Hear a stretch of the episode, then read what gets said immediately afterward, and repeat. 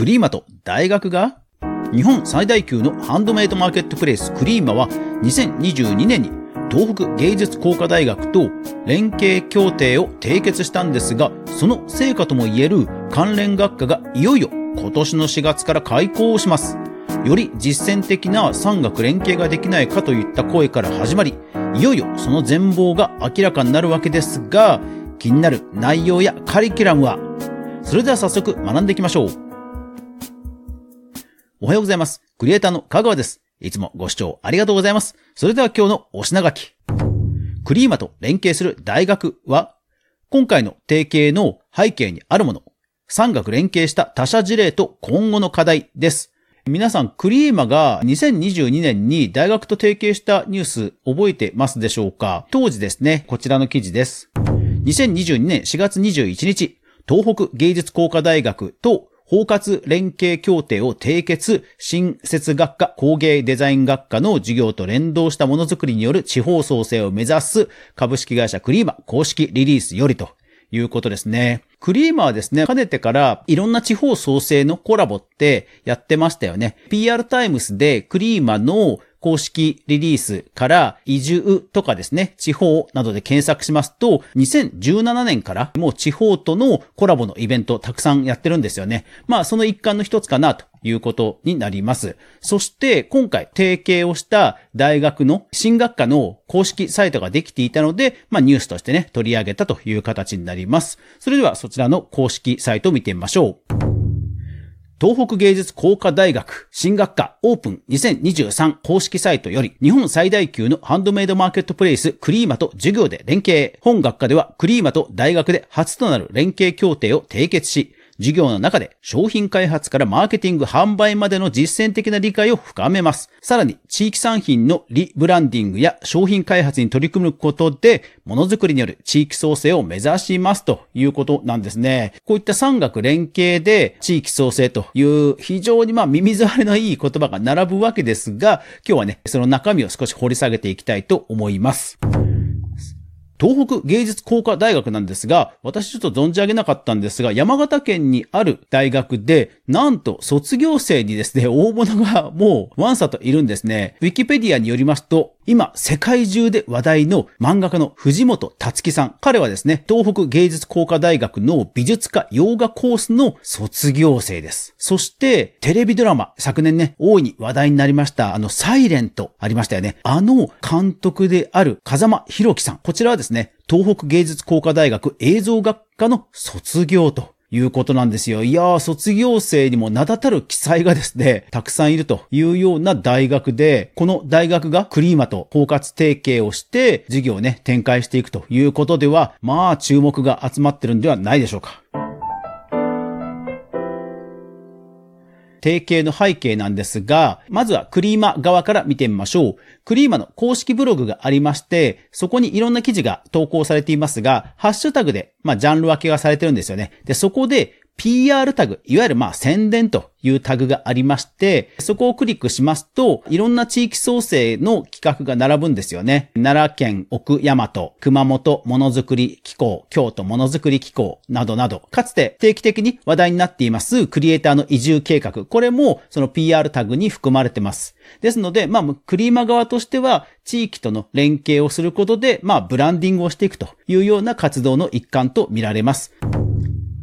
東北芸術工科大学とのコラボに向けて、何回かにわたってクリーマでも記事が書かれています。公式ブログ9月15日の記事、地域×芸術祭×大学、大学が地域を動かす芸術祭、東北最大級の芸大が考える次なる学びの形とはというクリーマの公式ブログの中の記事がありまして、この大学が地域でやっているアートのイベントなどのレポートをしていると、そういう記事が投稿されています。で、興味深いのがこの記事の一番最後です。引用します。本記事は東北芸術工科大学様より委託を受け株式会社クリーマが制作しています。ということなんですね。ですからこれ、いわゆる案件なんですよね。ですから、今回提携とは言いつつも、基本的にはその大学側の、まあ、PR による案件というふうに見ていいかなというふうに思います。ですので、大学側としては、まあ、都内の多くのクリエイターが注目しているクリーマというサイトで露出を増やすことによって、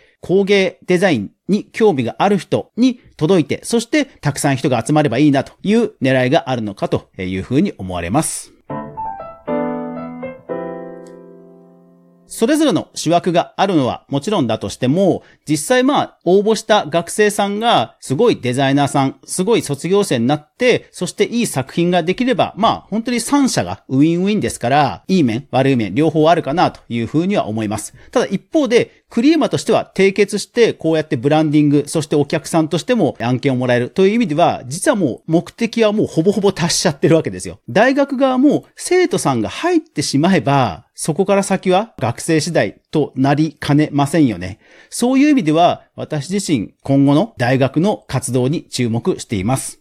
と言いますのも、私自身実は2008年にある都内のネットショッププロバイダーと実はあのコラボをしまして、こういう産学連携やったことがあるんですね。そして、ある高校に話をつけて、そして私自身商業出版のテキストも書き、そしてその EC プラットフォームのマニュアルも作り、そして素材もこういう事業のためにはこういう素材を用意するというデータも用意し、そしてプラットフォーム側は講師、生徒、それぞれのテストアカウント、DVD などを用意するなど、本当に手厚くやった経験が過去にあります。ただ、そこまでやってもね、事業なのでやらされてるっていうのがどうしても出ちゃうので、すごい作品、すごいショップとかそういうのはね、なかなか出ないんですよね。私自身も非常勤講師仲間がいて、大学で電子書籍を作る授業などもしている知り合いもいますが、やっぱりね、苦労する話の方が多いんですよね。すごい作品が出たというよりは苦労する話の方が多いんですよ。ですから、大学のさらにアピールになるようなすごい作品が出るかは、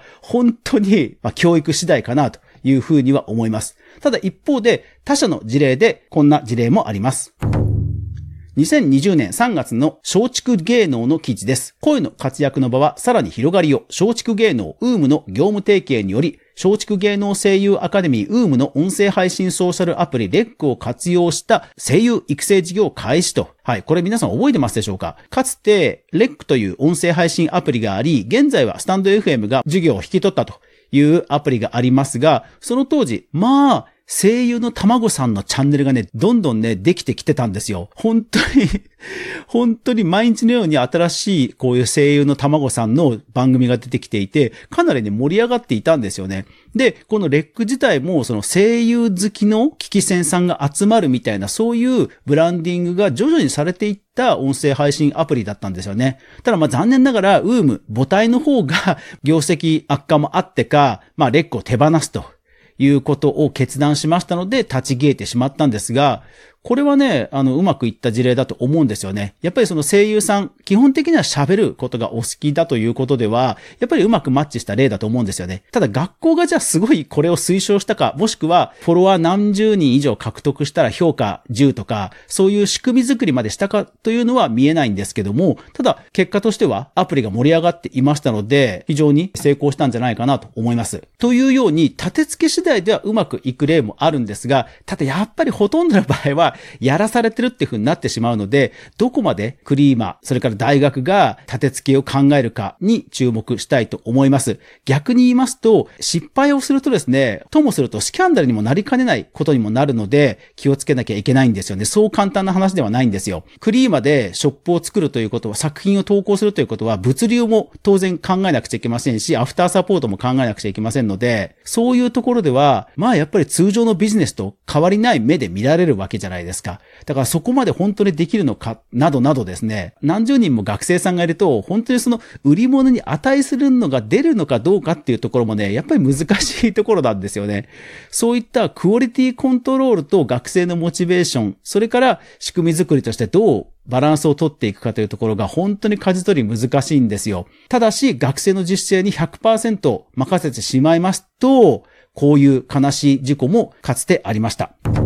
2016年11月の記事です。東京新宿の明治神宮外苑で開催されていた東京デザインウィーク2016。ここで、ある展示物から火の手が上がり、そして一人の男の子が命をなくしてしまったという事件覚えてますでしょうか？これね、ほんといたたましいね、悲しい事件でしたよね。あのー、やっぱりね、もちろん学生を信頼することは大事なんですけども、やっぱり最終的には管理責任が学校にはありますので、まあ、このイベントの立て付けは私も詳しくは知らないんですけども、このイベントの立て付けが学生募集とかそういうのではなくて、ただ少なくともですね、一般に触れるところは、当然ですね、セキュリティやクオリティが求められる、そういう緊張感が必要とされることは、まあ間違いありませんので、今回のクリーマと大学の提携、そしてその結果としてどういう作品が出品されるかなどなど、まあもしくは出品されないかもしれないですよね。テストアカウントでのみ出品をして先生が評価をして終わりとなるかもしれません。ですのでそこも含めて注目したいんですが、それぞれの思惑で、それぞれがまあブランディングをして終わりということにならないことを祈りつつ、一方でそれを巧みに利用して注目を集める力強いクリエイターが出ることも願ってやみません。皆さんはクリエイターと教育、どんな風に感じていますか？